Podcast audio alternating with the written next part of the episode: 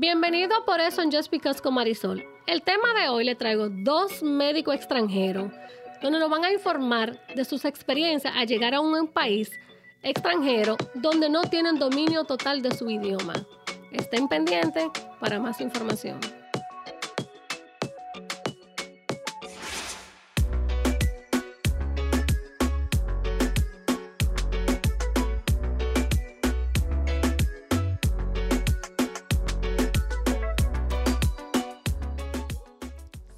Salud.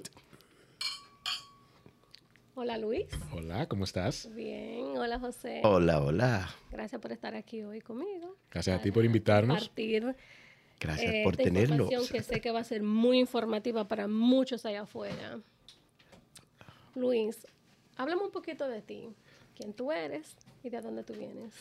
Bueno, mi nombre es Luis Jiménez. Yo soy oriundo de Moca. Eh, me formé como médico en la Universidad Moca, Tecnológica ¿en de Santiago, Moca, República Dominicana. Y vivo aquí en Estados Unidos hace tres años. Excelente. ¿Y tú, José? a José Pérez de Cotuí, dominicano, médico de la UAS. Excelente. Eh, ¿Cuánto hace que tú viniste a, a los Estados Unidos? Hace recién cumplí tres años viviendo aquí. ¿Y tú, José? 25. Oh my God. 25 Qué Toda la viejo años. vida, estoy. toda la vida. De que viejo y fabuloso. 25 Eh, años. en estos tres años que tú llegaste a este país, ¿llegaste dominando el idioma en inglés o tú viniste sin, sin eh, tener control del idioma? eh, en inglés? O sea, no tenía dominio total de, de tal. Realmente cuando vine no tenía ningún dominio del inglés. Eh, aquí he estudiado un poco, me siento con un dominio intermedio del inglés y realmente cuando llegué fue un poco difícil porque aquí el, el manejar el idioma es sumamente importante. Claro que sí. Y diferente en mi país. Exacto, muy diferente cuando tú lo estudias allá República que cuando tú Dominicana. llegas aquí y tú tienes que emplearlo, es muy diferente. Entonces, tú estudiaste en la UAM y tú estudiaste En UTESA, en UTESA. UTESA es en Santiago. Santiago y la UAS es en... En Santo Domingo, en la ciudad. La República en la- Dominicana. En la, capital. Ujú. ¿Cuál fue tu trayectoria cuando tú llegaste a los Estados Unidos, aún no teniendo total, dominio total de un idioma, del inglés, pero eres médico, graduado en la República Dominicana, y tengo entendido que ya tú ejercías tu carrera como médico en la República Dominicana? Sí, Luis. cuando al momento de venir para acá, ya yo había cursado mi pasantía de ley en República Dominicana y trabajaba en un centro privado. Y cuando decidí eh, venir a vivir a Estados Unidos, realmente los inicios es un poco difícil porque tú tienes muchas veces que adaptarte a trabajar en cosas que no te gustan en, y verte en situaciones que tú no estabas pensando que iban a ser así.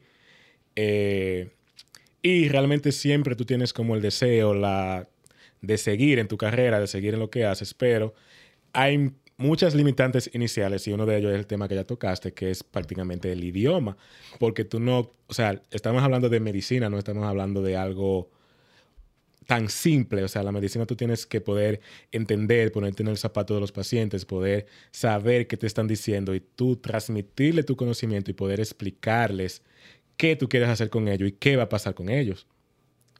Muy bien. ¿Y, y tú, José, qué tú puedes agregar a esta conversación, a esa pregunta? a esa pregunta. Am, fíjate que es muy difícil llegar a este país sin el idioma. Como todos, Luis llegó a este país, no como todos. Muchos llegan con un poquito de inglés, muchos llegan con buen inglés. Por ejemplo, cuando yo llegué, yo creí saber un poquito de inglés y me di cuenta en el aeropuerto que no sabía nada de inglés. Es una historia funny porque cuando me tocó poner las huellas, la tipa me decía en inglés que, que abriera mi mano, open your hand. Era una muchacha con un acento, ah, no por discriminar, era North Carolina, o sea, era una muchacha afroamericana y el acento era un poquito difícil de entender y yo no entendía exactamente nada de lo que ella trataba de decirme y ella decía open your hand, open your hand y yo no abría las manos. Ella tuvo que tomarme de las manos y yo creía saber inglés y ella tuvo que tomarme de la mano, abrirme la mano y dice open your hand y me puso las huellas. Porque cuando yo llegué en este país, yo había estudiado un poquito de inglés en el Dominico Americano, que es un instituto en la capital donde Muy se estudia inglés, muy, muy conocido. conocido. Pero cuando llegué aquí, me di cuenta que no sabía nada de inglés. Y ahí entonces que comienzo y me voy a estudiar ESL, el programa eh, eh, inglés English como as a second language. O sea, second inglés language como segundo lenguaje. Ya. Mucha- muchas ah, veces se da la situación que no solo basta con tú saber el inglés, porque estamos en un país diferente, ¿verdad? Que se usan mucho regionalismo, muchas expresiones, que cuando uno estudia inglés en su país, uno no se la enseñan, ni uno la aprende. Entonces, cuando tú llegas aquí, que usan esas expresiones, esos regionalismos, de- depende del sitio donde tú estés, tú te quedas en blanco, que no la entiendes. Y voy a agregar ahí, yo vine a este país eh, a muy temprana edad. Yo llegué aquí, creo que fueron como de 7, 8, 9 años. O sea que comencé mi primaria en este país. Yo me acuerdo de entrar a la escuela primaria y no entender Nada. nada de lo que me estaba hablando mis compañeros o mis maestros. Y eso era una frustración donde tú te sientes impotente. Y yo me imagino ya ustedes, profesionales, vienen de un país donde cogieron, donde estudiaron todos esos años, llegan a los Estados Unidos donde no dominan, no dominan el idioma, pero llegan con todas las ganas de, crecer, de trabajar, de ejercer. Claro. Sobre todo ejercer, ejercer, De ejercer, como médico. de ejercer o digamos de, de superarse. Superación. Superación. Porque claro. muchas veces hay personas que se alejan de la carrera de medicina o de algún ámbito médico, pero el deseo de superación en el área que tú decidas estar de ahí en adelante permanece. Ya. Eh, Luis, llegaste a este país, llegaste con, con todas las ganas de superación, de entrar de lleno como médico o ya tú venías mentalmente preparado y dije, no, yo primero tengo que aprender el inglés, que no lo domino. ¿Qué, pro- ¿Qué lapso de tiempo tú te diste de tú entrar a una escuela, aprender el inglés y cuando tú entendiste que ya, yo, ya tú estabas listo para comenzar a prepararte para hacerte médico en este país? Bueno, realmente cuando vine, que tomé la decisión de venir, fue una decisión un poco precipitada, o sea, yo no tenía nada planeado. O sea, ya yo tenía en mi mente que sí te quería venir en algún momento, pero no fue como un plan elaborado. Yo simplemente un día tomé la decisión, compré un flight y aquí estoy. Pero eh, las cuando tú llegas, como tú dices, uno llega con todas esas expectativas, pero llega el momento donde tú tienes que chocar a la realidad. O sea, tú necesitas en especial al 100% comunicarte. Entonces yo tomé la decisión ya al estar aquí dos o tres meses, ya yo ingresé a una escuela de inglés donde aprendí bastante y, y, y realmente tú cuando van pasando los meses y tú te puedes comunicar, aunque sea un poquito, o incluso tú prendes la radio cuando tú estás manejando en cualquier sitio y tú entiendes algo, tú te sientes muy feliz, es como un paso más que tú das y tú sientes, wow, lo estoy logrando, estoy aprendiendo. Ya. Eh, y lo tuyo hace nada más solamente tres años. José, yo sé que tú tienes aquí ya veinte y pico de años. Y todavía ¿Cómo no sé fue? mucho inglés. No, pero por lo No, menos, no, no. por Claro, lo claro, menos, vamos, claro. vamos a corregirlo, vamos a corregirlo. por lo menos si tú puedes comunicarte, ya es un gran paso, porque Claro, aquí claro. hay personas que tienen 50 años Y no saben y no saben absolutamente nada. Claro. Eh, José, cuando tú llegaste a este país, hace veinte y pico de años, tú llegaste con, lo con las mismas expectativas eh, de crecimiento, de superación, de poder prepararte para tú coger tu examen número uno, que sé que se llama el USMLE Step One. En, ¿Cómo fue tu trayectoria de tú preparar, llegar a este país, eh, prepararte? ¿Cuál fue tu inicio? Mi inicio. Um, fíjate que cuando llego a este país, venía primero con los planes de trabajar, no de prepararme como médico. O sea, que tú viniste completamente Porque opuesto. yo, exacto, yo trabajaba en Dominicana, se puede mencionar el nombre, en clínica, Claro. clínica Breu por un año, mi último año En para el consulado Domingo. americano. Ya. So, eh, cuando trabajo ahí y vengo hacia acá, vengo con fines de trabajar en el área de la salud porque eh, mi cuñado en ese momento tenía la facilidad de ponerme a trabajar en el área de la salud, no tenía que trabajar y aprender inglés. No- cuando llego aquí que veo que no sé mucho inglés, una, Que lo necesitas. y que lo necesito. Prioridad, que necesito uno. trabajar para sobrevivir, pagar Para una renta y para exacto. sostenerme. pongo los pies sobre la tierra y digo, no voy a preparar un USMLE porque el USMLE, además de tiempo, necesita dinero e inglés. Y yo no tenía completo ninguna de las dos. Porque por más, por más que tú tengas el deseo de superación y que tú te quieras inscribir, e incluso si tú tienes el dinero para hacerlo y el capital para tú permanecer en el USMLE, o sea, tú necesitas entender y necesitas saber qué tú estás haciendo, porque de, de, nada te serviría tú irte a sentar en una aula o tomar una clase virtual solamente por estar ahí. Tú necesitas absorber el conocimiento para poder lograr el objetivo. Pasar el examen. Muy difícil. Importante. Muy, muy, muy. Eh, Por ejemplo, yo me ubiqué en ese sentido. Yo dije, yo no voy a tomar el examen por el momento, yo voy a trabajar, voy a estudiar inglés y voy a prepararme en otras cosas que me puedan ayudar en un futuro. Por ejemplo, cuando llegué a este país me dijeron, oye, te tienes que hacer flebotomista. ¿Y qué es esto? Oh, tienes que sacar una licencia para sacar sangre, que eso es rapidito. Y como médico, eh, que tú eres, tus credenciales te ayudan y tú presentas tus credenciales igual que Medical Assistant. Hazte Medical Assistant, saca un certificado porque en este país todo es un papelito. Y eso Todo es un tema que vamos a tocar ya más adelante. Y más, más allá de eso, también tú empiezas a descubrir un mundo nuevo. Porque, por ejemplo, en nuestros países, en el caso de nosotros, que somos dominicanos, es un poco cerrado el círculo, porque allá vemos que el, que el área de la medicina muchas veces es un poco limitada o un solo personal hace varias funciones. O sea, aquí tú Exacto. Yeah. Aquí tú necesitas un certificado para, Para todo, Para todo. para cada cosa sí. y hay un campo laboral para cada Para cosa. cada cosa. Y tú descubres ese universo nuevo donde tú, por ejemplo, allá un laboratorista es el que saca la muestra, el que la procesa, el que la analista. tabula, el que el Todo. analista es el, Sí. el epidemiólogo. O sea, hace todo. Aquí hay más campo de trabajo porque cada, cada uno de esos pasos hay una persona especializada para, eso. eso. Y tú empiezas a descubrir ese, eh, todas esas eh, funciones de la medicina y todos esos campos para explotar que tú mismo a veces te haces la pregunta. Pero yo no quisiera como hacer la medicina en sí, si hay, esta área también me gusta, puedo tener Y ahí- ingresos. y ahí es el, el, para mí personalmente, es el problema más grande que hay. Cuando un médico dominicano, voy a hablar En domi- general. en gen- no, lo voy a generalizar, voy a hablar dominicano, porque yo conozco muchos médicos dominicanos. Llegan a este país donde tú entras como un Flebotomista. flebotomista y tú vienes ganando por lo menos 15, 16 dólares la hora. No, o sea, bueno, en mi época eran como 8 pesos la hora. No, no, ahora no, ahora mismo 10. Pero no, no, quizás, no, no, quizás no. tú estás hablando cuando tú llegaste a Estados Cuando tú Unidos. llegaste, pero que ahora tú mismo se dices gana 8 bien. dólares la hora, pero quizás el medical assistant, el flebotomista que ganaba 8 dólares la hora, cuando tú comparabas con el resto de la población en esa época, quizás ganaban a 5 o a 4. O sea, tú tenías, tú tenías un sueldo muy competitivo. Pero, pero ahí entro, ahí entro yo con esta, con esta inquietud de que lamentablemente, y eso ha pasado y pasa mucho, y, y corrígeme,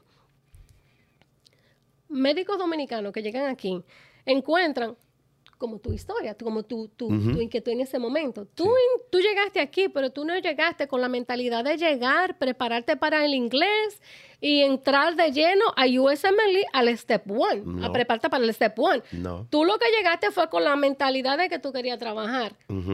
Tú encuentras o encontraste en ese momento de que te conformaste con una simple Certificación. certificación, De con un. Simple trabajo regular como con cualquier una- persona. Un, un trabajo regular, pero no Trabajo tanto eso, un ingreso regular. Exacto, que te permite pagar la renta y comer. ¿En algún momento tú te sentiste que fuiste conformista o quizás no tuviste el apoyo de tu familia, de tu esposa, De- de- o sea, de tu pareja o de tu familia? En ese momento, oye, eh, te sientes un poquito frustrado porque, por ejemplo, tú esperas el apoyo de la familia o de tu esposa o de tu compañero o compañera en ese momento. Si no te lo dan, o sea, eso no te impulsa a seguir hacia adelante. Tú necesitas una palanca, una persona que te diga, es oye, vamos a trabajar. uno. Claro, No, y eso es un no factor solo- número uno. claro. No solo que te impulsa, sino que te hace darte cuenta del sentido de la responsabilidad que tú debes de tener. Porque realmente cuando tú te mudas a un país nuevo,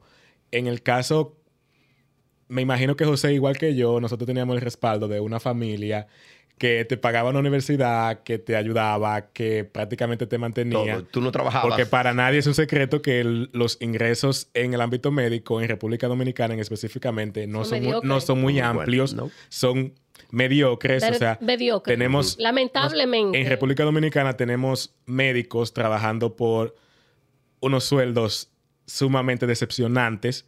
Entonces, cuando tú llegas a la realidad que tú tienes que cambiar tu estilo de vida, que tú te bajas de ese avión y tú ves este nuevo mundo Realidad. donde tú no, no dominas el idioma, donde tú ves la realidad, donde tú captas de manera abrupta que ya tú te debes a ti, que nadie te va a dar comida, que nadie te va a dar un techo, que nadie va a pagar los biles, que nadie te va a echar gasolina, Si no, tú- Y sin saber, el idioma. No tanto eso, no dominar el idioma, pero no saber qué va a pasar contigo. Más adelante. Tú llegaste con esta, con, con, Con mucho brío. con todo este, esta maleta llena De sueños y de Ilusiones. sueños ilusiones. ilusiones. Ahora, esa maleta llena de sueños e ilusiones, Se volvió la tú la vas a ejecutar. Y ese es donde vienen las inquietudes y los problemas. Yo le llamo un poquito como más de problema, donde el médico dominicano a veces no encuentra el apoyo. Yo quisiera y ojalá que este, este podcast llegue a muchos médicos dominicanos que ya están ejerciendo en el país. Que lograron. Por favor, si tú sabes que llegaron médicos dominicanos por X Ayúdalo. razón, por un, vía de una amiga, por un amigo, dale una oportunidad. Ponlo, ponlo a trabajar en lo que sea, pero déjale saber de que sí se puede. Bueno. Muchas veces no, no basta con darle una oportunidad laboral. Incluso pueden ayudar hasta proporcionándole la información. Gracias. O sea, no importa lo que sea, pero ayúdalo Porque en hay, algo. hay muchísi- muchísimos médicos dominicanos aquí, y me incluyo en el tiempo cuando llegué, que tú llegas aquí, ok, soy médico, me gustaría seguir en mi carrera, pero ¿por dónde empiezo? Y una, ¿Qué cosa, hago? y ¿Qué una hago? cosa que los ¿A dónde médicos voy? dominicanos, ¿Dónde porque yo he hablado mucho y, y este tema, para este tema yo me preparé. Busqué mucha información. Muchos médicos que llegan a este país llegan creyendo que van a tener ese respeto. Exacto. Yo soy médico. Hola, buenas tardes, doctor. Doctor. Yo soy doctor Pérez. Como de la República Dominicana. que no- yo soy doctor Jiménez. Y eso no se debe de perder. Que nosotros venimos de, vuelvo y te repito, en República Dominicana no hay una remuneración económica muy vasta, pero el título te crea un estatus social. De ser un O sea, médico. inmediatamente ya tú no te es que gradúas. Te crea, mi hermano, no es que te creas, sino es que tú te lo ganaste. te crea, lo digo en el sentido de que te lo crea, porque realmente tú tienes el reconocimiento social de que tú eres un médico, te invitan a muchas conferencias, a muchas cenas, pero yo digo que es un estatus creado porque realmente tú no tienes la economía que sustente Llega. el estatus. Ya. Cuando llegas aquí. Cuando estás allá. Es lo que te lo digo, porque por ejemplo, cuando tú te haces... Háblame, háblame un poquito de eso porque me, me confundiste ahí. Cuando tú te haces doctora, tú te gradúas de X universidad en Estados Unidos. Tenemos varias escuelas de medicina allá. O sea, todo el mundo empieza, a- tú creas un respeto, tú empiezas a trabajar. Muchas veces empezamos en pequeños campos cuando uno empieza la pasantía. Ujú. La gente empieza a conocerte. Luego uno pasa a trabajar en las emergencias de centros privados. Te vas dando a conocer. La gente donde quiera que te ve te saluda. Doctor, y ese Doctor, respeto. Doctora. Tú tienes un estatus. Y no solo en la medicina, estatus. licenciada, maestra, en arquitecta, bla, Toda bla, bla. extensión de la palabra. En toda la extensión de la palabra, pero tú te sientes bien cuando la gente te crea ese respeto, te tiene esa admiración, te tiene ese estima y ese respeto, pero llega la contraparte. Hay muchos doctores que todo el mundo lo invitan a muchas conferencias. Estamos muy bonitos, muy bien arreglados, con una copa de vino. Con Pero estamos, sueldo por pensa- el- pero estamos pensando, Dios mío, no tengo gasolina para mañana. Y ese es el Qué tema, oye, ese es el tema número uno en el país de la República Dominicana. Claro que porque el pago es mediocre, Mediocre. Mediocre y, y Perdón que te interrumpa. Las nuevas autoridades están prometiendo mejorar los sueldos dominicanos. Vamos O a tocar te, voy, ese te, voy- tema. te lo voy a, a- te le voy a poner un número. Hace tres años, cuando yo vine aquí, yo trabajaba en un centro privado en la ciudad de Moca. Yo trabajaba ocho horas por 500 pesos. Eso es 10 dólares. Dios mío. Wow. O sea, Ocho o sea, horas. tus padres pagaron todo este dinero de universidad. Tú tienes este conocimiento como médico, y le tengo, le voy, le voy a decir, ten- le tengo un respeto increíble a los médicos. Yo trabajo en el campo de la medicina porque tengo una compañía de equipos médicos y, y- y es parte de mi diario vivir donde yo tengo que hablar con médicos todos los días, enfermeras, eh, social workers, de todo. Le tengo un respeto increíble.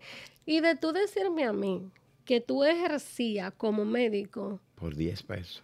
pero 10 era una clínica 10 dólares. privada, él Pero lo no, dijo. no obstante a eso, que tú andas en un vehículo donde tú tienes que proveerle combustible a ese vehículo, darle un mantenimiento, tú tienes que tener tus gastos personales porque muchas veces... Si tienes o sea, vehículo. los No, él centros... tenía. Yo tenía, pero aunque tú no lo, no lo no apliques ese dinero en gasolina, tú tienes que pagar un gasto de traslado Claro. sea cual sea, porque tú tienes que llegar a tu trabajo. Además, tú tienes gasto de representación, porque tú, como eres un médico, o sea, Tienes la sociedad Te lo te exige. exige. te lo exige. No, no muchas veces ni siquiera el centro, sino la sociedad te La exige, porque tú no puedes llegar a, a una emergencia a atender a un paciente sucio, Eh, mira el médico que me O va a lleno de atender. pelos, ni lleno de a pelo, ni con la ropa sucia. Ni hueliendo mal. ni oliendo mal. O sea, tú, tú tienes que vender una imagen. Claro. Porque lamentablemente en nuestros países la imagen representa un endiosamiento en la gente.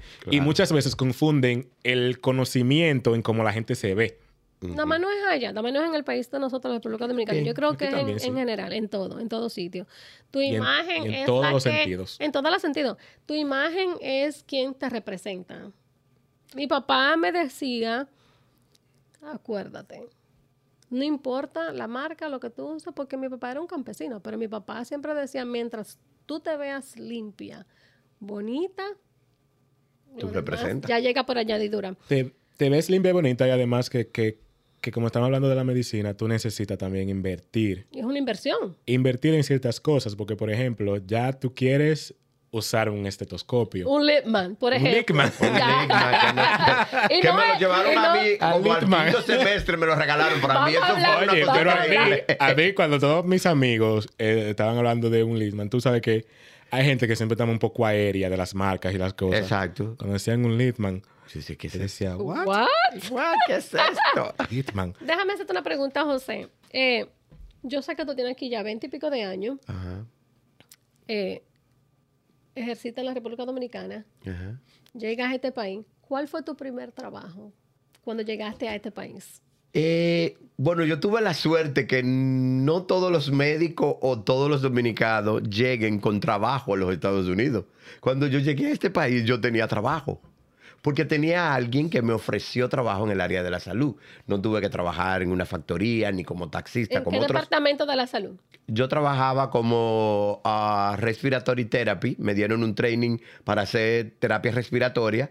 Con mi cuñado tenía una compañía de terapia respiratoria. Que quizás también en esa época, cuando tú llegaste, las cosas eran quizás un poquito más flexibles. Claro. No, no, y, y- y El te- apoyo, por el ejemplo, tú apoyo, sí, encontraste pero a una a nivel persona. de licencias y cosas El, todavía era el lo mismo. apoyo, y te digo más flexible, porque, por ejemplo, cuando hablamos de 20 años, 25 años atrás, no estaba el boom de la revolución de las demandas, de que todo el mundo te exige y te exige y te exige y te exige, y que tú tienes que tener un aval legal para todo. Y había hasta más humanidad, porque quizás si tú conocías a cualquier doctor, te podía tender la mano.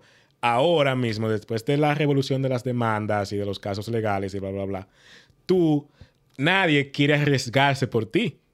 Y en los Estados Unidos, Claro, en es- Estados en los Unidos. Estados Unidos se ha enfocado se- toda la vida hacia un enfoque de las demandas. Por eso ellos, los médicos americanos, son muy limitados. No limitados, cautelosos.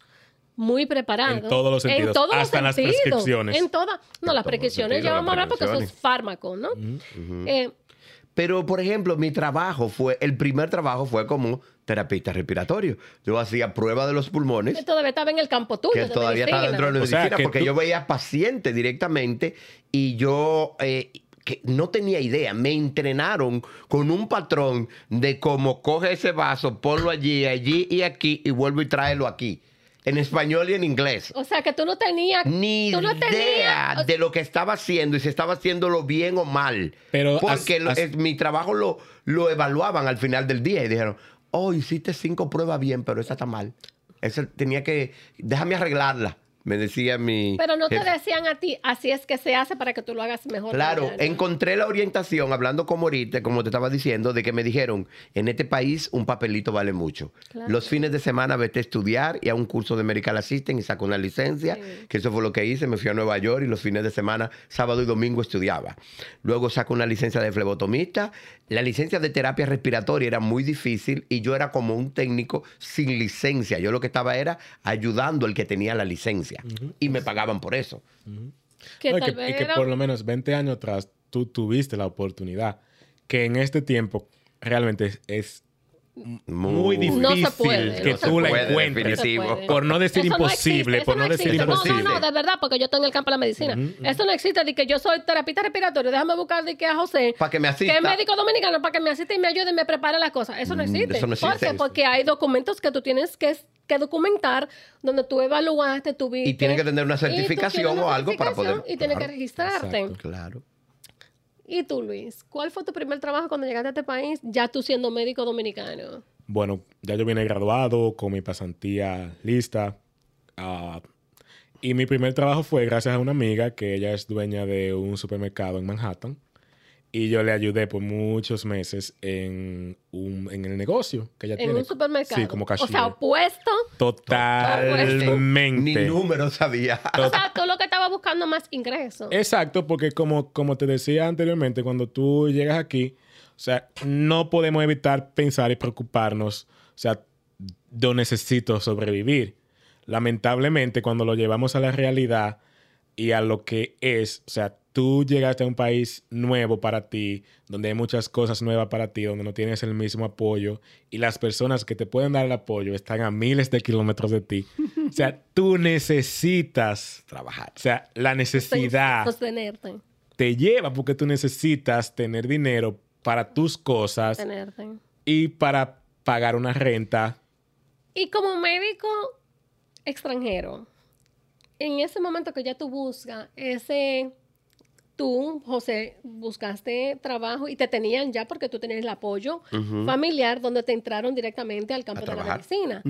Pero tú, Luis, que entras a un supermercado, ¿no, ¿a ustedes no le dio miedo como ser conforme? Porque, vuelvo y repito, en el país de nosotros hay un salario súper mediocre comparado a los Estados Unidos, donde tú trabajas en un supermercado y ganas 10 mil veces más. Cuando tú lo comparas, Cuando tú lo comparas, obvio, porque lo estamos comparando Es Con porque el cambio. Con el cambio. Ustedes no, no, no te dio ese miedo, ese temor de conformidad, donde yo me digo, bueno, yo estoy ganando 300 dólares semanal, equivalente a la República lo Dominicana, que yo no me ganaba en un que mes era allá. un millón a lo que tú te ganabas en ese tiempo, para ti, igual que tú, José.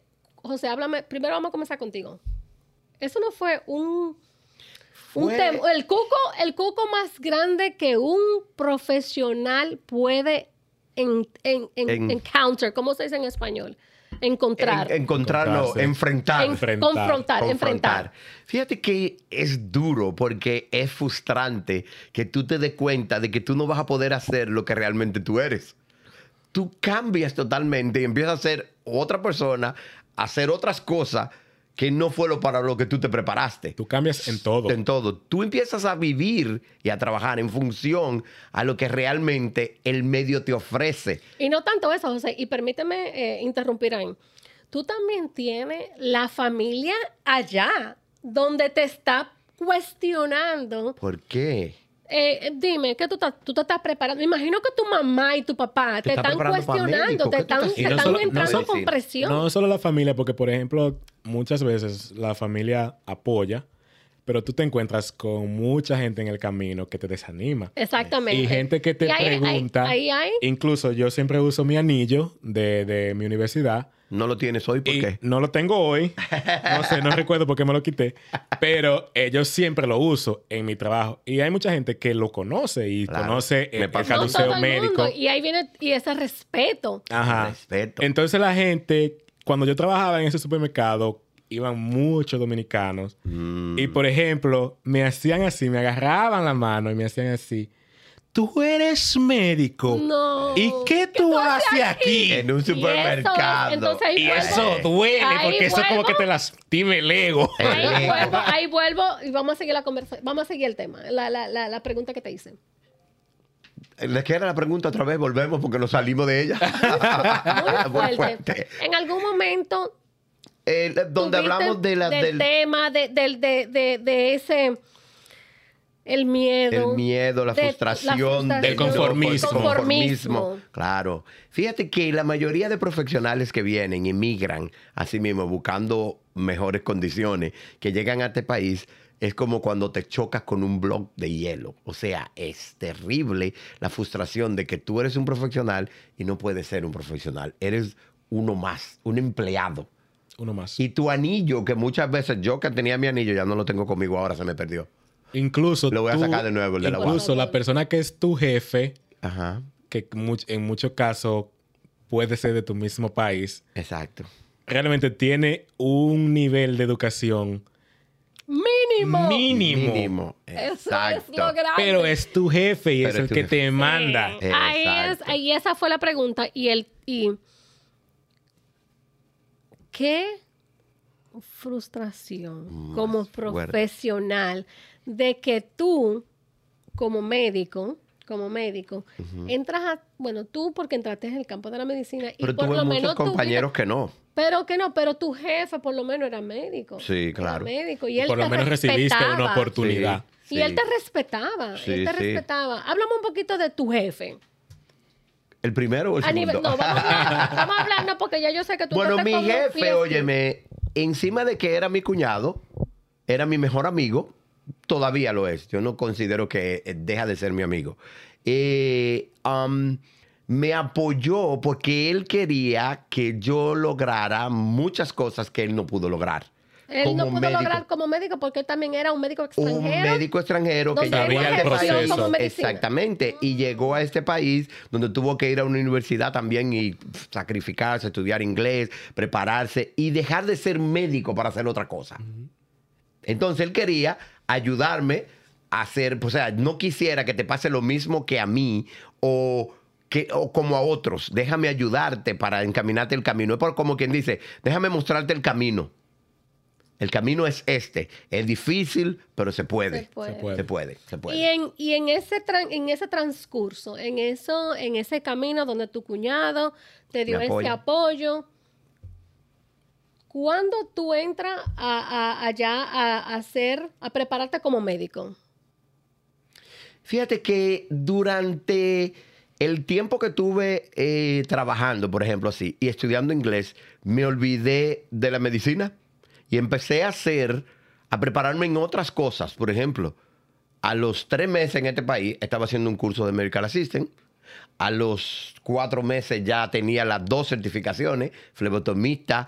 Y luego, años después, me fui a estudiar ultrasonido, que no era lo mío, ni Pero me era gustaba. una forma de ingreso. Pero una forma de ingreso y en el área Y de era, la salud. y- y era tu forma de aferrarte De al área médica. Exactamente, en el área médica. Y hice ultrasonido cardiovascular por un año y pico y me gradué. Nunca obtuve la licencia por difícil que estaba de pasar el examen y en esa época O sea, lo que le llaman el state exam. Exacto. Y era terrible.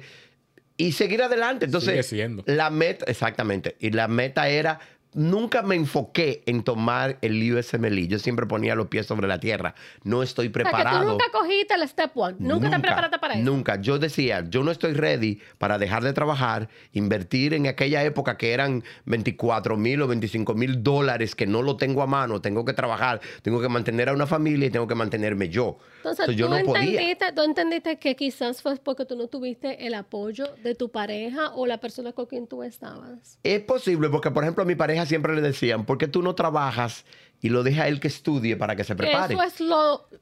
Y, y conozco mucha pareja Muchas que parejas. vienen de países extranjeros donde... eh, Cubanos, americanos, eh, argentinos, dos, chilenos. Son médicos los dos. Claro. Y, ellos se...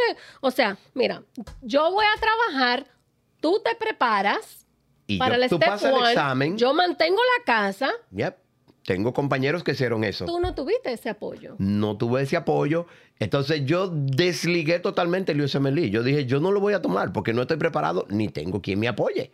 Wow. Definitivo. Muy fuerte eso. Seguir y adelante. aunque- Y, muchas veces, aunque tú tengas el apoyo, eh, muchas veces tú, tam- tú quieres aportar y quieres lograr cosas por ti mismo. Háblame un poquito de eso, porque tú apenas llegaste hace tres años. Tú tienes Todavía, tu pareja. todavía tiene Eh, muchas oportunidades. Claro, no, claro. Y tam- no tanto, no obstante eso, tú también, la edad está a tu, está beneficiándote. Ujú. A los, cu- perdón, ¿a los cuántos años tú viniste a este país?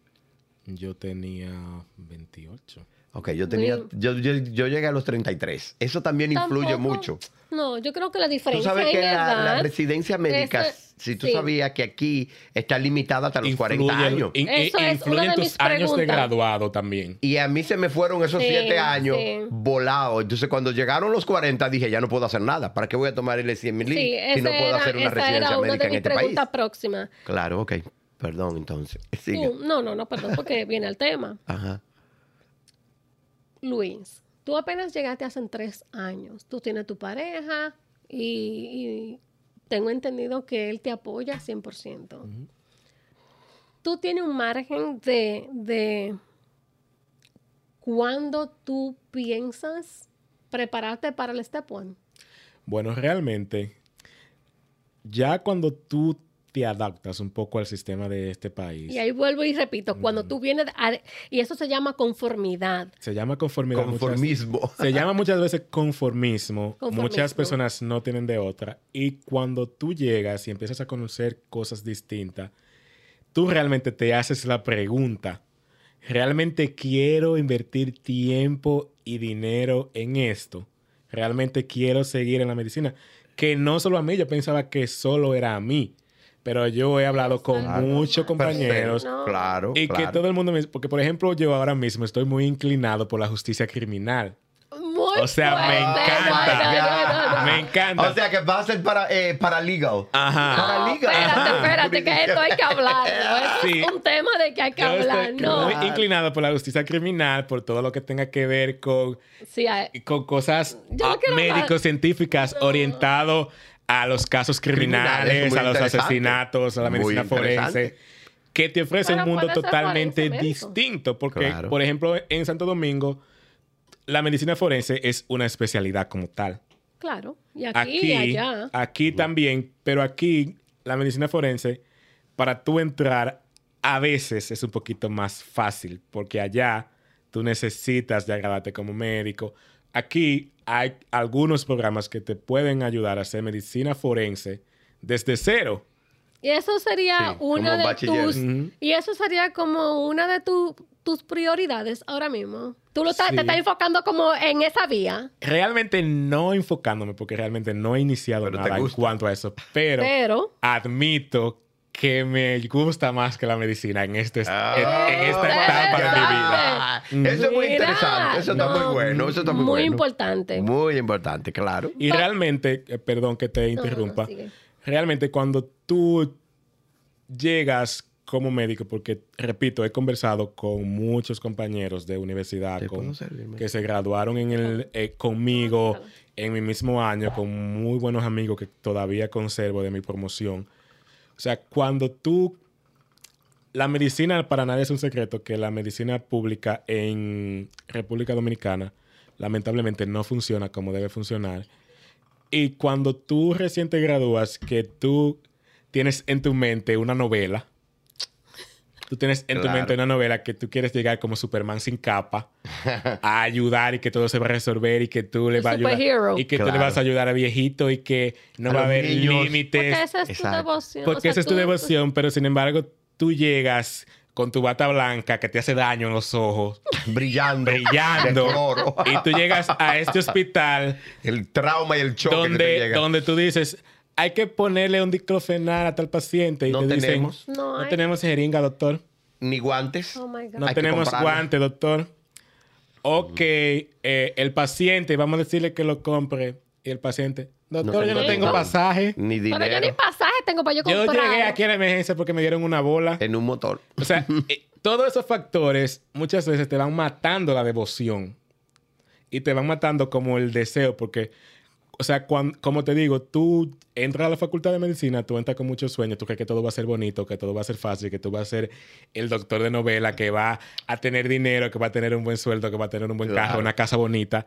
Y tú llegas a la realidad donde tú no tienes absolutamente nada de eso y ni siquiera el mismo sistema te ayuda a hacer lo que tú quieres ser. Exacto. Y voy a agregar a eso. Voy a hablar un poquito de mi hija. Mi hija, Cristal, se fue a la República Dominicana a estudiar medicina. Está estudiando en una, icu- en una universidad muy prestigiosa. No voy a mencionar nombre.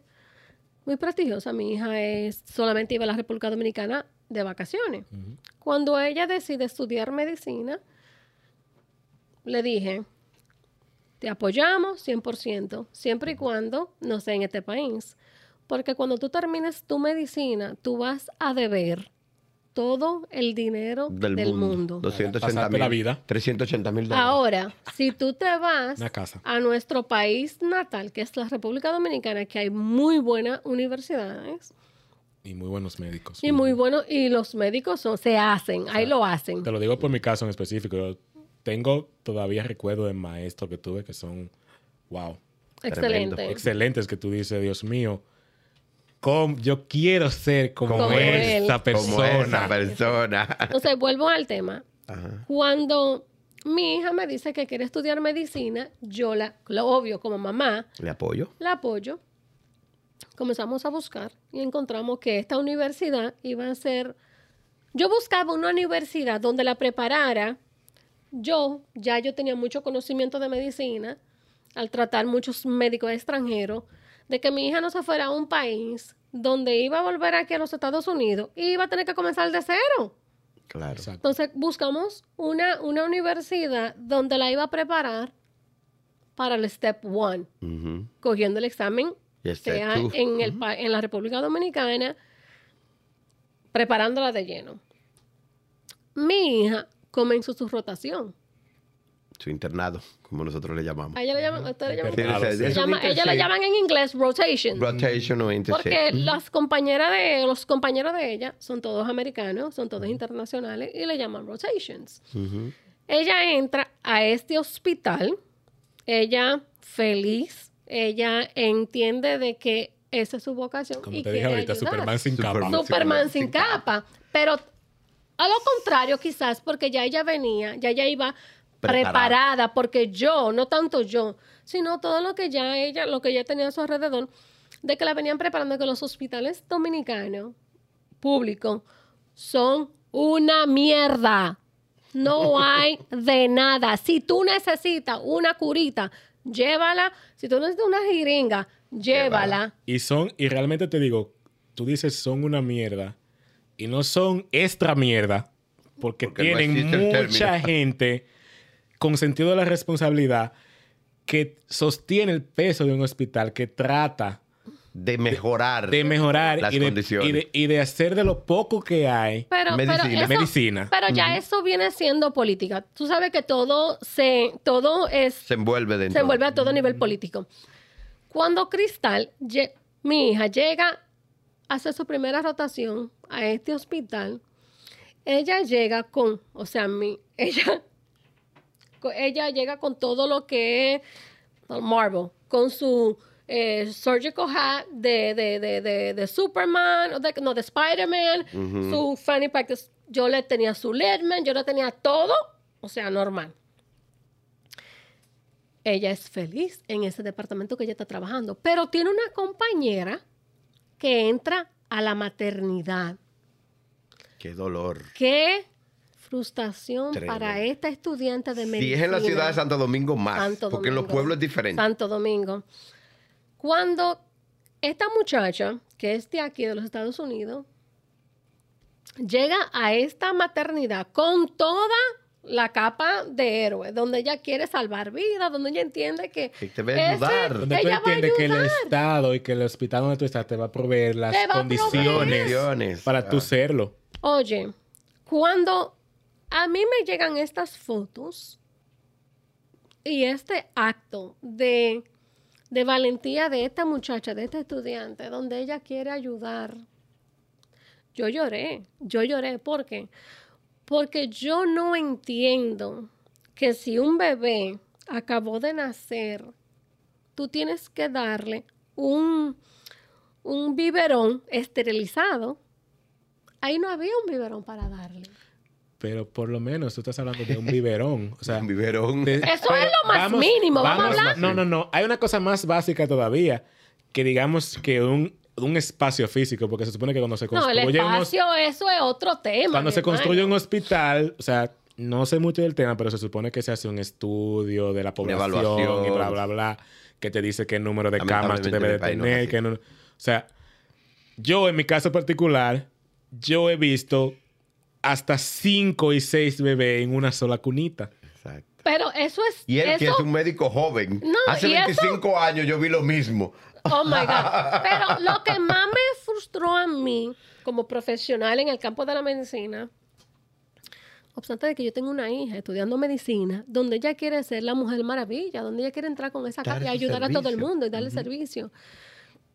Pero su amiga, que también es internacional, ella como que, o sea, ¿cómo es posible de que yo reciba un bebé recién nacido y no tenga Ni un paño para envolverlo. un paño? No, un paño no es nada. Muchas veces ni un esfigmo pediátrico. No, no, no, ellos no tienen un biberón esterilizado y hay fotos que yo la voy a bajar y la voy a subir en este podcast. Ella dándole la leche al bebé en un vasito plástico.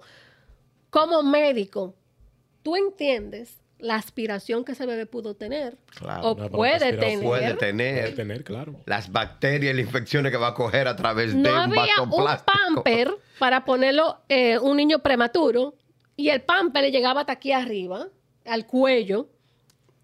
Produciéndole una dermatitis por Era contacto. una...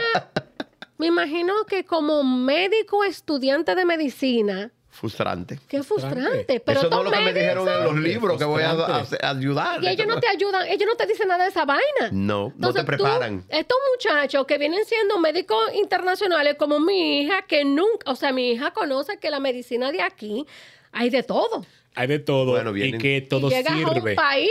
Porque, por ejemplo, tú estás hablando específicamente de la pediatría. Yo, en mi caso particular, cuando roté por pediatría, nosotros éramos hasta técnicos. Porque las luces arreglar. de la incubadora, cuando Se apagaba, Yandil, cuando la luz se dañe.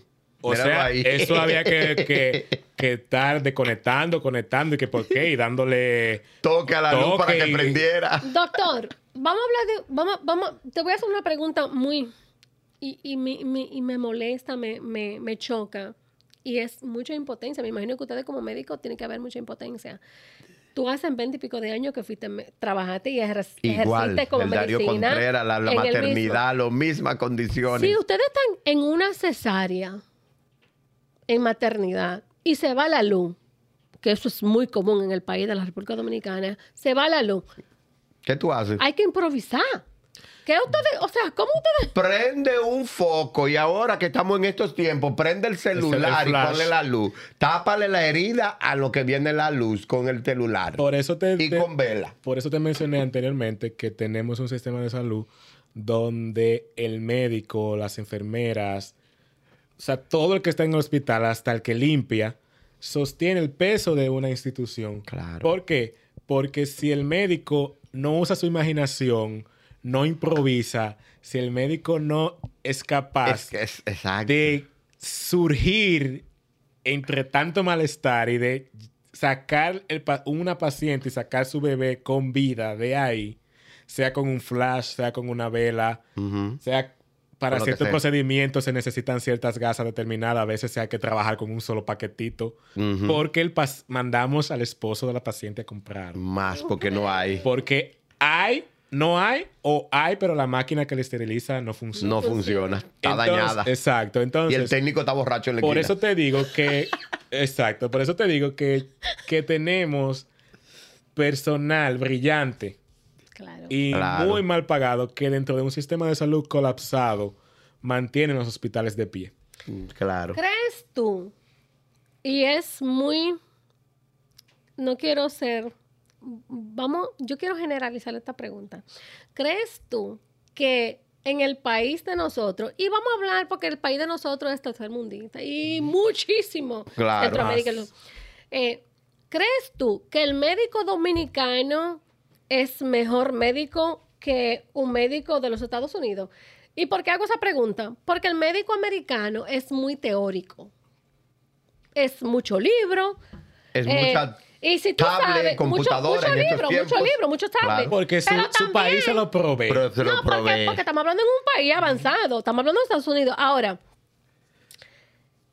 aquí en los Estados Unidos, un médico, estu- un estudiante de medicina no toca a un paciente hasta que termine su medicina. Medicina.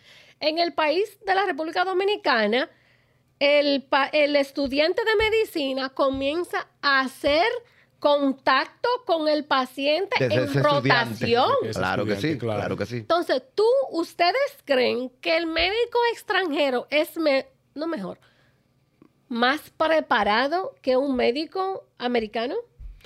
En et- eh, mira, en el sentido de la palabra, cuando tú te pones a evaluar a un médico dominicano o a un médico extranjero, porque no estamos hablando de dominicano, estamos hablando de Cuba, extranjero, de México, un extranjero. médico extranjero, por las condiciones en las que aprendió y se desarrolla y trabaja, Sí. lo hace mucho mejor que un médico en los Estados Unidos. ¿Por Porque qué? son muy teóricos. Son muy teóricos. Por ejemplo, lo que tú estabas diciendo ahorita, en una cesárea se va la luz. Oye lo que te voy a decir. El médico tiene una hemorragia. El médico en los Estados Unidos controla eso con una máquina y chequea de dónde está sangrando. El médico dominicano Tenemos una medicina digital. Oye, el médico extranjero con la mano pulsa y sabe cuál vena está sangrando sin ver la máquina. Y, y, y esa respuesta, yo, como paciente, entro a un hospital dominicano porque estoy de vacaciones, me puse mal o lo que sea. ¿Qué pasa? Voy a entrar con toda la confianza del mundo. Obvio, yo tengo que saber Que no que tenemos tengo los que medios. tener una cuenta de banco o dinero, accesar a una cuenta, un dinero, donde yo sé que si mi necesito curita, necesito una jiringa, necesito una operación, hay que andar rápido. Y yo, y eso yo lo entiendo. Claro, yo vivo en este país, en los Estados Unidos, un país que amo y respeto sobre todas las cosas. Pero también entiendo que el médico americano es totalmente diferente. Totalmente. ¿Por qué nuestros ah, latinos, no vamos a decir los dominicanos, No, no, no. los latinos, los hispanos, prefieren volver a su país y atenderse con un médico de su país? Por ejemplo, yo tengo amigos ecuatorianos, eso. salvadoreños, que dicen, no, yo voy a mi país. Oye, aquí no me han hecho nada y allá me resuelven el problema en dos días. Aquí tengo un mes y no me lo han resuelto. Y deciden ir a su país, comprar un pasaje, gastar el dinero y atenderse en su país. Pero ¿y por qué? Y, y voy a agregar, perdón, eh, eh, doctor. Yo trabajo con las mujeres del cáncer del mama. Aquí hay un protocolo que yo personal, Infinito. yo personalmente no estoy de acuerdo porque el paciente va al médico, le hace la mamografía, salió algo negativo, después te llaman tres semanas después, ven porque hay que hacerte un ultrasonido y el ultrasonido después tiene que volver a hacerte una biopsia, Eh, tres semanas después hay que volver a una biopsia y la biopsia te dan los resultados cuatro semanas después de bajar los resultados de la biopsia, el doctor te dice, tiene cáncer del mama. En ese transcurso de que el médico te diga a ti que ya tú tienes cáncer de mama, ¿cuántos, ¿cuánto tiempo surgió en ese tiempo? Tu cáncer puede cambiar de grado. Des- Ya Seis, cambió de de, uno a grado. cuatro llega. O sea, si tú tenías un cáncer en etapa 1, Puede llegar a tres o a ya cuatro. llegó al 3, a lo que tú llegaste al médico para decirte, mientras tú llegaste a la biopsia, Claro. que él te dé los resultados. En el país De nosotros. de nosotros, por ejemplo. la República Dominicana, por países ejemplo, es más efectiva. es más efectivo. Y explícame el por qué yo estoy desacuerdo con este país, la- eh, los Estados Unidos, a nuestro país, que es un tercer mundista, que no tiene los, las preparaciones, no tiene los, equipos, medios. no tiene los medios, pero sí tiene algo. Hace mejor Mira, medicina. voy a empezar por la primera pregunta que le hiciste a José. Por- sí, por favor. Recuerda que yo escuché un dicho hace mucho que decía que los niños más escasos de recursos desarrollan una imaginación más amplia. Y, me, y te amo por Claro. eso. Porque eso. Y gracias que lo traiste a colación. Porque es muy importante. una imaginación más amplia. Entonces, ¿qué pasa con nosotros los médicos dominicanos o los médicos dominicanos que están allá al pie de lucha, al frente de las emergencias de los hospitales públicos o privados? Que al no tener las, los métodos digitales y tecnológicos y muchas veces hasta el personal adecuado para hacer las cosas, tienen que hacer ciencia. Tienen que pensar, tienen que buscar, tienen que leer, tienen que descartar. Pero ¿qué pasa con el médico estadounidense o el médico que trabaja aquí en comparación con los médicos del tercer mundo, como dijiste anteriormente? Sí. Que están avalados por un millón de analíticas, por un millón de máquinas, por un millón de cosas Que por- le proporciona. que le proporciona el sistema donde lo vemos diariamente que el médico prácticamente no hace nada. El médico prácticamente no hace nada porque incluso aquí haya programas que te dan hasta la medicina que tiene que usar el médico. O sea, el médico de aquí no está pensando. Aquí hay un robot. Aquí está la medicina que está robotizada. Aquí está robotizada. Y para mí fue impactante cuando yo vi eso. Que un robot anda por los pasillos. No, no, no, no. El Eh, paciente está el fulanito. ah, te sacan un tanto. y ahí te lo dan.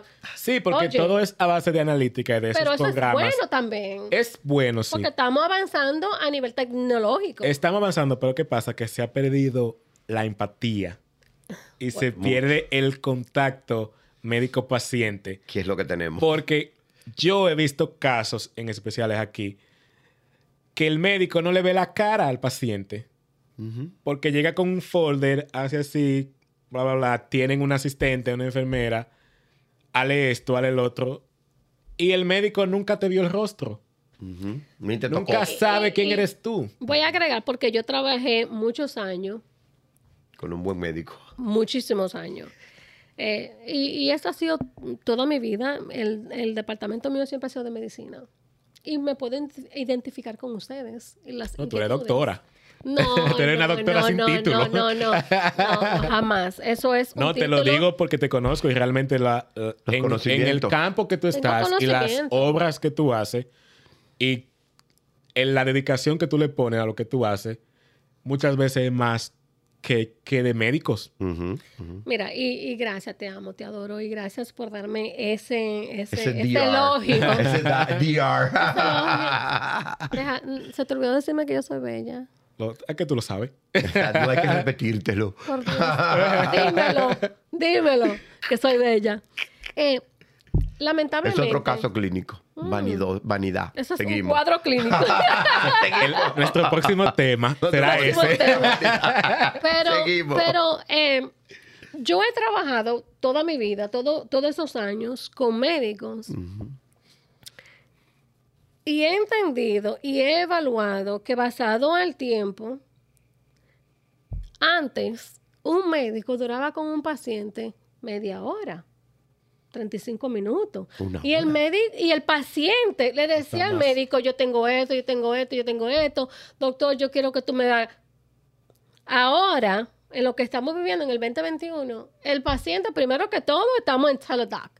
El paciente ya no tiene que salir de su casa. Hay que salir de su casa. El paciente abre su celular y hay un app y ellos, el médico ve a su paciente la desde la casa, Una me duele la medicina, cabeza. una, una medicina que tiene muchos factores positivos, pero también negativos. Claro que lo tiene. Y eso es un tema, es un tema, un tema de interés. Porque yo personalmente, y lo he hecho con la pandemia, yo he visto a mi gastroenterólogo, eh, soy hipertensa, veo a mi cardiólogo por vía de teledoc. Ujú. Pero yo estaba impuesta a ver mis médicos face to face. Face to face y que la cultura de nosotros es de que por lo menos de tú sentirte atendida. Pero déjame, Te sientes déjame, mejor. De- pero de- de déjame que por lo menos te- agregarte. Te te, escuchan. te escuchen, te, te, te hagan algo, te toquen, te pregunten. Doctor, pero déjame agregar en esto. Los médicos hoy en día que van, un médico dominicano, yo soy dominicana, voy a mi médico dominicano, ya mi médico dominicano no coge esos 30 minutos conmigo. doctor, yo siento esto, ok, mira, hay que hacerte esto, qué sé yo qué, pero doctor, yo quiero que tú me... No, no, no, no, es que vamos a darte esto y... et- Ya eso no existe. Ya no existe en esos tiempos. Ha cambiado mucho. Eso ha cambiado. Y no es porque ya ese médico se quitó la capa de héroe, sino es porque ya en lo que hoy es 2021, la medicina de hoy, Ha y es mucho. muy lamentable decirlo, ha cambiado.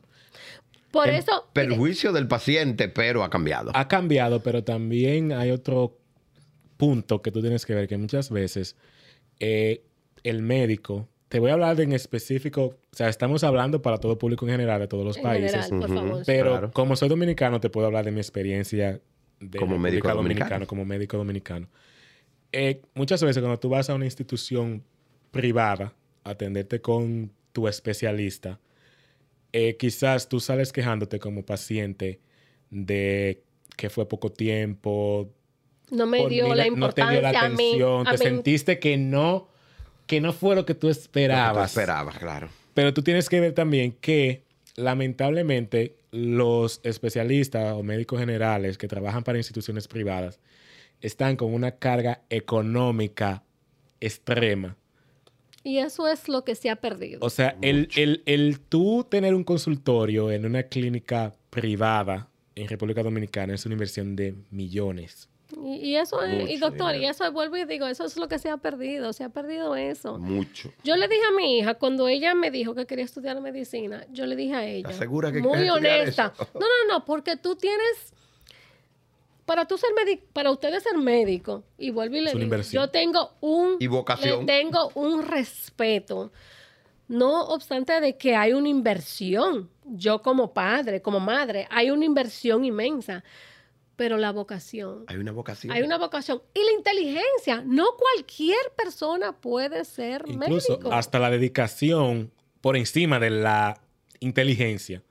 Claro. Porque vemos muchas muchas veces La gente que es muy inteligente, Pero no tiene es vocación. dedicada ni tiene Dedicado. vocación. Ni tiene vocación. Entonces, allá, en mi caso particular, yo conozco muchos médicos que se formaron como médicos siendo muy pobres y que se levantaban. Por ejemplo, en el caso mío, mis padres me rentaron un, un estudio bien cerca de la universidad. Tú, te- tú tuviste esa posibilidad. Yo de- tuve esa posibilidad y ese privilegio entre el, entre el grupo que éramos.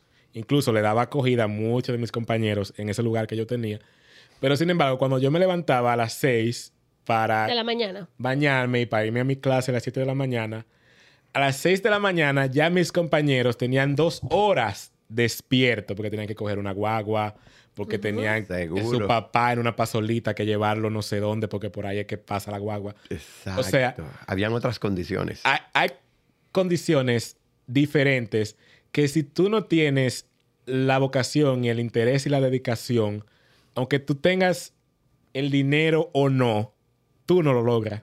Increíble. En el caso mío, nosotros nos levantábamos a las 5 de la mañana para pagar 5 centavos en una onatrate que nos llevaba a casi una hora de las caobas, era donde yo vivía, hasta la universidad.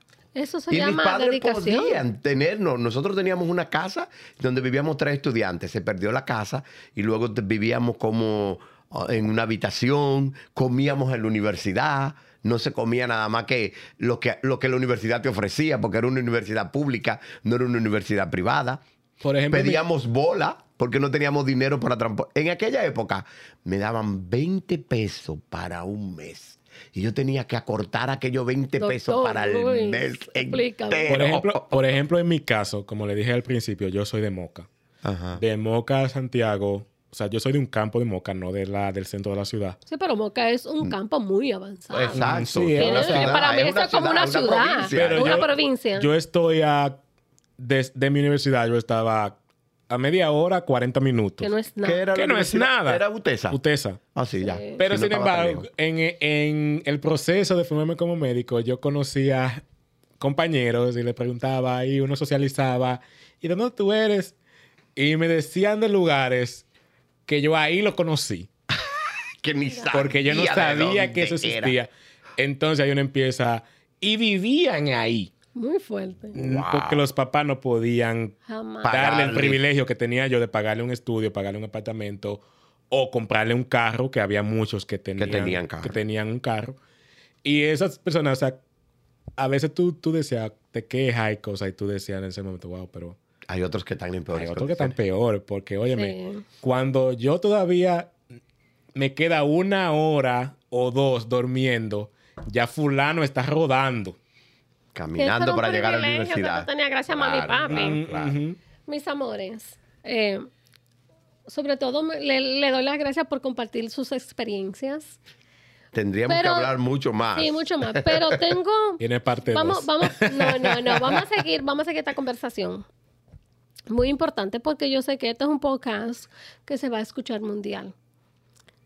¿Cuál es el primer paso que un médico extranjero necesita hacer para revalidar su título de medicina en los Estados Unidos? Porque eso es el sueño De de todo médico todo. para de muchísimos médicos, tanto España como Inglaterra, o tanto, pero los Estados Unidos como que el país número uno porque es un país de crecimiento. Y donde la medicina está un poquito la- más hermética. Muy, muy. Muy, hermética y, y que tú a veces lo sientes imposible. Y entiendo que el primer, ese es el primer paso El primer cuando paso, tú llegas a pero este el país. primer paso, oye, bueno, depende. Cada quien puede considerar el primer paso como, oh, me voy a poner a estudiar. Según su Pero- necesidad lo requiere. Exactamente. Pero Está para bien. mí, para mí, el primer paso es aprender inglés. Porque si no sabes entendemos. inglés, no Vamos- puedes estudiar. Vamos, vamos a, a- a- vamos, ya porque ya hablamos del inglés. Ya Claro. hablamos de que tú llegaste, tú entraste, estudiaste el inglés, tú te preparaste, vamos, ya tú puedes entablar una conversación con tus colegas en inglés. Estudiaste término médico y X, X, X. Ahora, háblame, ¿cuál es el primer paso? Yo como médico, ¿Qué o vamos a hablar hacer? de ustedes como médico eh, extranjero, llegan a los Estados Unidos, ¿cuál es el primer paso que yo necesito hacer para yo validar mi título como médico, Médico. para yo poder ejercer? USMLE. El UCMLE es el, el paso universal. claro. El que todo el mundo conoce, el que todo el mundo quiere hacer, el que todo el mundo quiere pasar. Pero déjame, Pero yo te diría, Pero- yo te diría que el primer paso o el antepaso se podría bautizar, que es el acceso a la información. y esa es, ¿dónde busco yo la información para yo validar mi, Mi- título Para- como médico? Esa es la, la información ¿Quién te número informa? uno. Porque, ¿A dónde por- yo lo busco? ¿por qué te digo- Google. por qué te Claro, digo- ahora mismo existe Google. mucho lo que es Google, ¿Por qué mucho... te digo que sería las redes sociales? el paso principal? Porque, ok, llegaste, tienes cinco años en Estados Unidos, estás Ya en sabes la edad, inglés. Ya sabes inglés. ya tú estás con tu inglés, Bueno, ok, pero hay instituciones. ya tú sabes, ya tú has oído, ya tú estás cansado de escuchar que el UCMLE. El USMLE. Pero, ¿cómo, ¿Cómo llegó tú ahí? llegas ahí? Pero yo Aquí hay una- Meli, aquí- consiste en Espérate. un gasto. En un gasto, mucho dinero. Por ejemplo, Que por eso te digo el acceso a la información, porque El acceso la- a la el, información. costo, el, el costo es, es la información del Pero si proceso. tú pones USMLE en Google, lo primero que te va a, lo primero que te va a salir son instituciones Como el Kaplan. como Kaplan. Kaplan. Kaplan es una institución que te prepara para tomar el examen. Examen. Entonces, ya tienes el dinero. ya tiene- Págales a Kaplan para Pero que Kaplan, te prepare. Háblame un poquito quién es Kaplan, Bueno, ¿qué te puedo decir? por favor. Kaplan es una, es como si fuera una, Una agencia. institución. Es una institución que prepara no solamente a médicos. No sé si tú has escuchado lo que es como el MIR en Yo sí, España. yo Exactamente. sí. Es prácti- Incluso lo, lo conocí porque mientras estaba yo preparándome para este podcast. Es, es prácticamente eh, lo mismo, pero aplicado en los Estados En los Unidos. Estados Unidos. Donde pre- le hace como una antepreparación al médico para ya cuando tú llegues al UCMLE, tú llegues preparado. Ya. Pero no solamente para el USMLE. En Kaplan tú encuentras ingenieros, abogados, dentistas. Sí, Sí, no es limitado para la no medicina. es limitado Claro, para no la medicina, no. pero, Pero el Kaplan, Kaplan, es uno de los primeros Que a es, un error, que es un error general, porque cuando la gente generalmente le dicen Kaplan, Kaplan, hablan de medicina. la gente Medicina. entiende que solamente es medicina. No, es y para- es un para- error, y dijiste, No, un, claro. un- un error Es para varias, para- varias carreras. Háblame del Kaplan un poquito. Kaplan, mira, ah, yo estuve en Kaplan porque yo estudié hace tres, ah, tres años atrás, hice Register Nurse. Y para prepararte para tomar el examen para el NCLEX, Kaplan prepara el NCLEX. igual que el USMLE y otros exámenes. So, Kaplan es una institución que te dice, eh, bienvenido a todos los profesionales extranjeros, porque un médico graduado en los Estados Unidos no necesita Kaplan. Necesita Kaplan. ¿Por qué? Porque el médico graduado aquí, cuando llega a la última parte de su carrera, pasa el USMLE porque la universidad te registra para el USMLE. y- y- y te, voy a, te voy a interrumpir ahí. Y ahí es donde yo entro, donde mi hija, donde yo me aseguré ¿De qué? de que ella no, yo no, yo no tenía que hacer otra inversión. Como de Kaplan. Como Kaplan. Kaplan, por ejemplo, te dice, son um, 3 mil o programa 7 cuesta mil tanto. dólares el programa. El programa durará seis meses y ellos te dividen todo el programa, por ejemplo, eh, en lo que se llama, ah, por ejemplo, medicina interna, psiquiatría, pediatría, ginecología. Pero y te déjame- preparan para ese examen, para la primera parte. A, la- a lo que viene siendo la universidad internacional. Cuando yo busqué la universidad para mi hija, yo me aseguré de que esta universidad iba a preparar a mi hija para USMLE Step 1. Sin necesidad de ir Sin a Kaplan. necesidad de entrar a Kaplan. Porque, Claro, eh, porque un- las universidades hacen eso. Un tip muy importante es que aunque tú inviertas en el Kaplan y tú estudies el Kaplan, mucha gente está confundida porque la gente entiende que si toma alguno de los cursos que el Kaplan ofrece, Va a pasar. va, la gente entiende que va a pasar y no. No. O sea, el, ca- el tú tiene- ir al Kaplan No no, te garantiza, no te garantiza. Dímelo a mí, porque ya lo hice y no pasé el examen absolutamente de registro. No. No te, no te, no te No asegura- te garantiza, que vayas a pasar el examen. Bueno, una de mis inquietudes con mi hija a diario es cuando, porque ella se está preparando, la bueno, la universidad la está preparando Para el Step One. Y una de mis inquietudes continuas como madre, como, como, como mamá, es de que tú estás, que tú necesitas, incluso, y, y- y voy a contar. Yo, yo pro- Proveedora. Claro, yo proveo, porque aparte de que yo vendo equipos médicos, a mi hija se le hace más práctico, más fácil. Ella estaba en el hospital el otro día haciendo su rotación. Se le dañó el esfigmomenómetro, el, El esfigmomanómetro. en español. es más fácil esfimo. Esfigmo. El esfigmo. Yo, como ella me llama, se me dañó. Y yo tuve que coger prestado a una amiga y que se haga. Tranquila. Ahogándose porque que muchas veces si tú Tranquila. no llevas el tuyo, Nadie te presta. Normal. Y el No, médico, pero como no sus hay. amigas son muy amigas de ella y son muy, muy unidas, tranquila. Yo te mando lo tuyo. Se lo mandé. Le mandé dos. Y guarda firme. uno Por si por acaso. si acaso pasa lo que pasó anteriormente. Ella, yo hay veces que la llamo y me dice, yo no puedo hablar contigo porque me, yo estoy estudiando. Yo te llamo después. Y a veces pasan dos días y yo no sé de mi hija. Claro. Yo sé que ella está bien porque ella está estudiando. Y eso es algo que yo me aseguré cuando yo busqué la universidad correcta de medicina para mi hija. Ajá, Muchas universidades eh, no te ofrecen ese servicio. Y mucha gente no lo sabe, entran a la universidad y cuando salen les dice, pero ahora usted tiene que ir a los Estados Unidos, a donde vaya, y tomar un una institución para que le prepare para el que USMLE. mucha gente, mucha, mucha que, que realmente tiene como plan desde el inicio venir a vivir a Estados Unidos Eso porque que su hace. familia vive aquí o está en un proceso migratorio, bla, bla, bla, no lo sabe.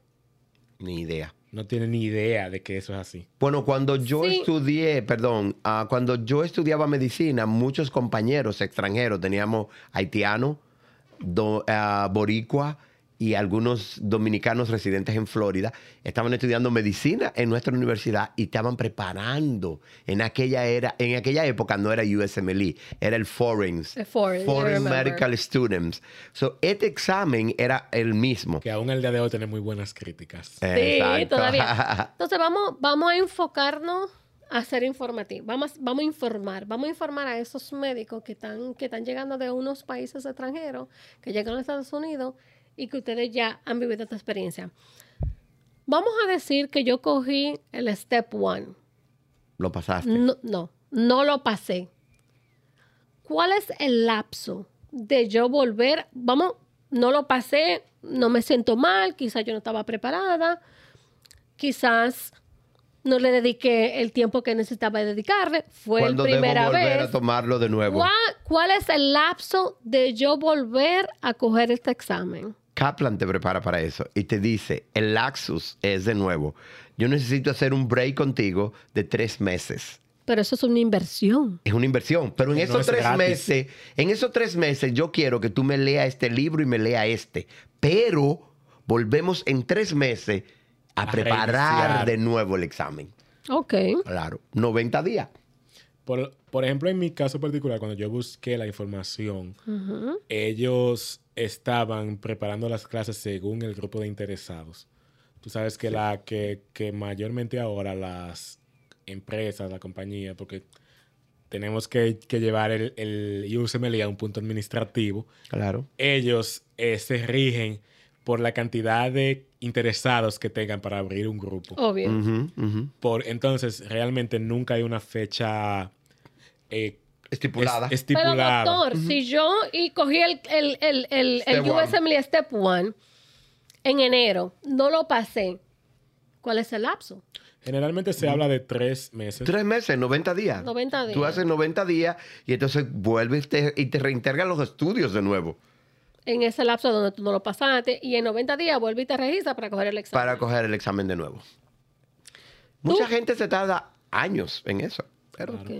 Sí, porque mucha gente se entiende que, que tres meses no es no es suficiente. suficiente. Y además que volvemos y tocamos la economía de cada gente. O sea, Eh, Claro. o sea la, mucha gente trabaja para ahorrar ese dinero. Eh, Y cuando tú chocas con la realidad de que no, que no pasaste, pasaste. Volver tienes, a tú ahorrar. tienes que recuperarte. Exacto. Ahí entra la frustración. Ahí volvemos a la misma Y la función. Choca de nuevo y la desilusión. desilusión. Y el que hago. Y, el, Y el la que- confor- y la conformidad. Y no tanto eso, la conformidad que hago. Mi pareja ahora me mira diferente. La, no, no, hasta No tanto tu pareja. pareja, tú mismo. Tu pareja, Sí, la porque sociedad, también, no la tanto la familia. sociedad. Vamos, vamos, vamos a dejar atrás la sociedad, sino mi pareja con quien yo convivo. O tú Yo- mismo, tú te autoevalúas. Y tú mismo, tú te autoevalúas, como dice José, porque tú dices, conchale, ya yo invertí X cantidad de dinero. Ya yo no soy, no es papi ni mami que me están pagando ¿eh? No esto. lo pasé. Exacto. Otra vez, entonces tú te preguntas, ¿y si vuelvo y me quemo? ¿Y qué hago ahora? ¿Y qué hago? ¿Sientes Yes. tú que un médico extranjero necesita sal- sacar un match, lo que le llaman un mejor número? Y corrígeme si no lo estoy diciendo bien. Un médico americano va a aplicar para una residencia y sacó un match 90, 87, qué sé yo qué. Pero un médico dominicano o extranjero sacó un 97. ¿Tú crees que a ese médico americano le van a dar, le van a decir que sí en esa interview de esa residencia? Porque es americano, pero sacó un 87, pero tú sacaste un 97. Depende de la ciudad donde tú estés aplicando.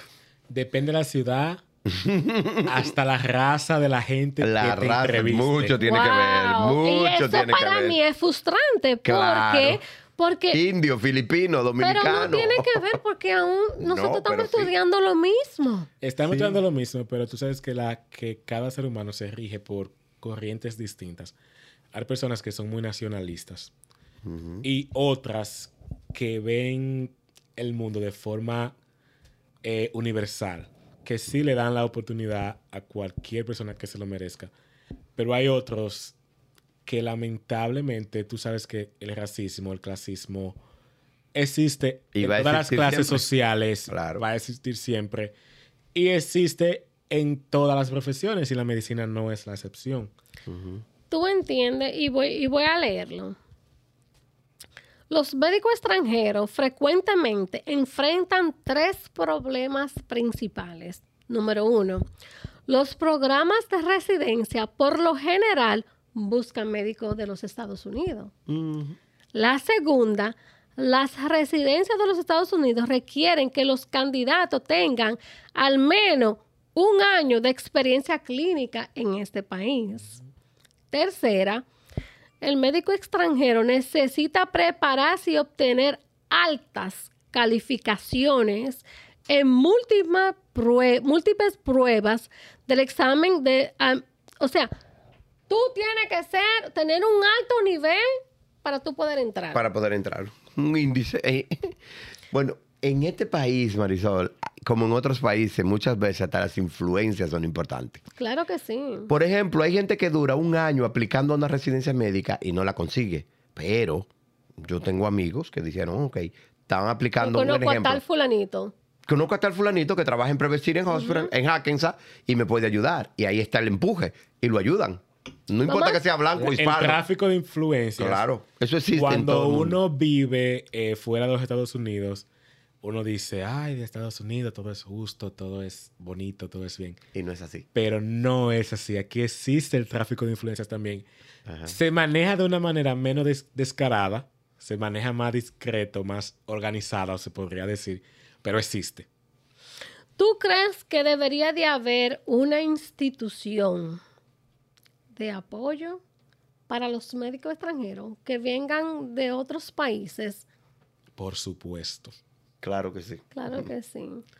Por supuesto, como te dije anteriormente, El Oriente. yo me he basado mucho en lo que es el acceso a la información. O sea, de Pero tú la tienes que buscar por ti mismo, no porque que- tú encontraste una institución que te ayude. Tú la tienes que buscar por ti mismo, pero si ya existe una institución donde no te va a poner a coger tantas luchas, donde tú Te sabes que en ese lugar tú vas, que tú yendo a ese lugar vas a salir con la información concisa y precisa de qué tú debes hacer y a dónde tú debes ir. Eso sería de gran ayuda para ti. Excelente. Muy bueno. Le voy a hacer una pregunta muy personal y vamos a finalizar este podcast esta noche, este día. En algún momento, voy a comenzar contigo, José, porque yo sé que tú tienes muchos años en esto. ¿En algún momento te ha pasado por tu mente que tú te has sentido frustrado porque tú no has podido realizarte como médico en los Estados Unidos? Sí. ¿Por qué? Bueno, eh, primero porque realmente la meta era, si te hiciste médico, era ser médico. Y por ejemplo, yo fui médico dos años, que fue en mi país, porque serví y trabajé como médico. Pero luego de que vine a este país, 20 años después, no he vuelto a ser médico, aunque esté trabajando en el área médica. ¿Te sientes frustrado, Claro que sí, impotencia? impotencia, claro que sí, claro que sí. Mucha, mucha. Pero aún Pero aún así, tú tienes que seguir adelante, preparándote, ¿verdad? Seguir adelante, mantenerte, claro que sí, claro una que sí. vida que enfrentar. Hay una Claro vida que que sí. seguir adelante, claro. Doctor, a ti, Luis, ¿me puede contestar la misma? Bueno, realmente yo... Tú eres, tú apenas llegaste, tienes tres años, eres más joven que José. Tú todavía estás en esa trayectoria, todavía estás en ese camino de, de- Pero hay de- de frustraciones. crecimiento. Tú sabes Pero- que generalmente cuando uno llega aquí, uno consigue trabajos que son totalmente divorciados de lo que tú ah, estudiaste y que hay días malos, como en todo trabajo, tú te sientes muy frustrado. Tú dices, Dios mío, yo me preparé, yo estudié y estoy haciendo esto. Y Dios mío, ¿por qué? Incluso hay días que tú dices, Dios mío, ¿para qué yo vine aquí? ¿Qué yo hago aquí? Pero con sentido a la frustración, más allá de la frustración propia, muchas veces viene la frustración hasta de los familiares. Porque cuando tú conversas, por ejemplo, con tu mamá, con tu papá, con un tío, Porque ellos esperan lo que... Exacto. Que para lo que ellos tú como madre que has mencionado que Claro. tú tienes una hija Una estudiando medicina, o sea, tú Tus nunca te pasa por la cabeza que tu hija va a venir a ser cashier en un supermercado. Tú quieres ver a tu Jamás. hija la exitosa especialista que tiene el mundo en sus manos y que va y que da conferencias y que es muy exitosa. Entonces tu familia muchas veces te, te pregunta, pero entonces, pero mi hijo y ¿Por toda qué? esta ¿Y por- inversión. que Háblame de ti, tu frustración. O sea, tú, tú eres joven, tú apenas llegaste. Yo sé, y, y- y está, y yo sé que tú estás en ese camino. ¿Tú te miras en, en cinco años como médico en los Estados Unidos? Realmente como Bueno, te- te dijiste que iba como forense, ya mi mente está un poquito divorciada de la medicina. pero realmente va todavía realmente en el mismo, en el no, mismo realmente no camino. está descartado porque Claro. como yo me formé como médico, a mí me encanta la medicina, yo amo la medicina. Pero eh, lo que es frustrado, frustrado, así como la palabra frustrado, no, me he sentido. jamás. Porque yo entiendo que soy relativamente nuevo aquí, que hay muchos pasos que yo debo agotar antes de llegar a eso. Y que todo, todos debemos de, de hacer, todo el médico que llega o todo el profesional del área que sea, debe de pasar por ciertas cosas para llegar. Interesante. Bueno, le doy las gracias por permitirme entrar en sus vidas, de poder dar esta información a nivel mundial. Yo espero que esta información le llegue a nuestro presidente, la República Dominicana, donde Y a nuestros médicos. y a nuestros médicos dominicanos, no, no a nuestros médicos dominicanos, primero tiene que entrar a nivel político, donde un médico dominicano necesita tener un salario digno Para no emigrar. de, de donde no tener que salir de nuestro país. Allá hay muchos médicos interesantes, importantes, que quieren ejercer Preparados. su carrera, preparados, que quieren seguir ejerciendo su carrera en nuestro país, pero la economía no lo permite. Luis Abinader, por favor, esto va a ser, yo espero que llegue a ti. Precisamente hoy hay un revuelo en las redes sociales eh, con respecto al gobierno, porque recuérdate que con las- la crisis sanitaria que estamos Yo teniendo por el vi, COVID-19, sí, yo lo- Ajá. se está prescindiendo de más de 500 médicos dominicanos que se le hizo un contrato de trabajo para trabajar en lo que era la pandemia Wow. y asistir en los eh, puntos de ayuda a todos los pacientes diagnosticados con COVID-19, donde ya su tiempo de contrato está Finalizando. Wow. Aparte de que hay muchos de ellos que a pesar de que esos seis meses han pasado, que no han recibido pago. Eso es Increíble. Para mí eso es como asquiante, falta de moral. Y es un país donde hay médicos de los mejores. Por Dios. Analícense. A esa, a esa presidencia, médico. Denle el merecen, valor. denle el valor. denle- Nuevo secretario de salud, Por que estamos estrenando eso- uno. Te estamos entregando uno. Más seguro que es estrenando uno. compañero mío ese. No, no, yo creo que, ya va- yo creo que va a llegar donde yo, yo, yo, voy a, yo voy a hacer todas las gestiones para yo llegar donde él. Eh, gracias por todo, de verdad le agradezco. Gracias por tenernos. Gracias a ti por invitarnos. Espero que la información le pueda servir a todos los colegas, al público en general, Exacto. para que puedan dar un paso más o por lo menos que le ayude de alguna manera. Y si no saben de dónde buscar información, llamen a Por eso en Just Because regístrate.